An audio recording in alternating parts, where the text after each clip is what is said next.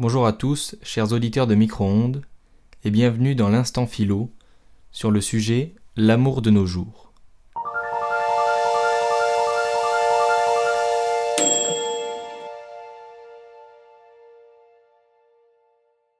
Tinder, ça commence ici. Voilà le slogan du site de rencontre qu'on ne présente plus, tant son utilisation s'est démocratisée ces dernières années. Que ce soit pour rire, pour rencontrer l'amour ou pour d'autres pratiques, rares sont les gens de notre génération n'ayant jamais eu l'application à la flamme dans leur téléphone.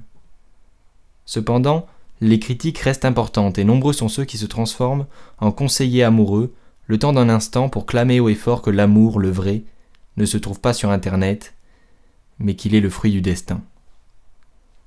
Alors faut-il chercher l'amour pour le trouver? Car chercher l'amour, c'est en réalité chercher la personne idéale, c'est chercher non pas une personne singulière, mais des critères qui font de cette personne mon âme sœur.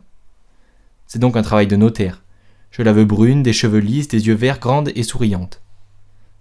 Comme le dit Pascal, on n'aime jamais personne, seulement des qualités. Mais dans ce cas, inscrivez-vous tous sur les sites de rencontres, ainsi vous pourrez choisir votre femme, qu'elle soit brune ou blonde, qu'elle aime les pâtes ou les pizzas, peu importe. Tant qu'elle correspond à vos critères, ce sera la bonne. Mais malheureusement, tout n'est pas si simple. Et si l'amour ne se résume pas à de simples critères qu'il faudrait remplir, c'est bien la définition qu'on est en train de lui attacher. L'amour fou est fou car il est irrationnel, hors de contrôle, inexplicable et indéchiffrable. C'est alors que penser le contraire revient à tuer le romantisme. Oubliez l'image de l'amour qui s'abat sur l'homme, littéralement coup de foudre, tel Baudelaire devant cette passante. Un éclair, puis la nuit. Fugitive beauté dont le regard m'a fait soudainement renaître. Ne te verrai-je plus que dans l'éternité? Mais la modernité a fait que l'homme a besoin de tout contrôler, tout savoir, et voilà que l'amour devient quantifiable. L'amour a désormais des raisons, échapper à la solitude, rechercher la reconnaissance d'autrui, et est le fruit d'une réflexion. L'amour n'est plus un événement, coup de foudre, mais il est un choix, un choix émotionnel basé sur des affinités électives. Nous pouvons désormais parler de libéralisme amoureux. Tant de couples se forment et se déforment, tant de liaisons se créent, le temps d'une soirée. Mais alors l'amour est-il mort?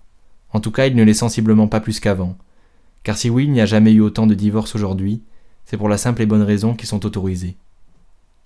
D'après une étude de la sociologue Eva Illouz, aux États-Unis jusque dans les années 60, plus de 50% des mariages unissaient deux personnes qui habitaient à seulement deux rues de différence permettez-moi quand même de douter que le hasard faisait si bien les choses.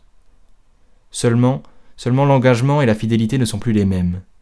Comment s'engager avec une personne alors qu'à tout moment une autre plus intéressante et qui suscite une attraction plus forte est susceptible d'apparaître dans votre vie? Alors l'homme n'étant plus contraint de s'inventer une âme sœur, il ne les fait pas. Et oui, l'amour traditionnel est peut-être sur la fin, mais c'est alors le moment de redéfinir cette notion qui ne veut plus dire grand-chose dans notre société moderne. Certains pensent au polyamour, d'autres à un couple libre, et l'art reprend son rôle de créateur de valeur et continue d'explorer toutes les possibilités. Que ce soit Woody Allen dans Vicky Cristina Barcelona, Piala dans Un os amour ou encore Breton avec Nadja, ils proposent tous un modèle de ce que pourrait devenir l'amour. D'autres, plus ambitieux, ont déjà testé des alternatives au couple classique. C'est le cas de Sartre qui propose à Beauvoir un bail renouvelable de deux ans. Ouvertement polygames, ils jugent que leur amour nécessaire ne doit pas s'interdire des amours contingentes ou secondaires, des deux côtés. Une condition, ne jamais se mentir et ne rien se dissimuler. Dans cette union libre vécue en public à un moment où elle n'était pas encore admise dans la société, les jeunes intellectuels découvrirent une nouvelle formule, celle d'un couple qui s'aime dans la plus grande liberté. À bientôt sur Micro-ondes.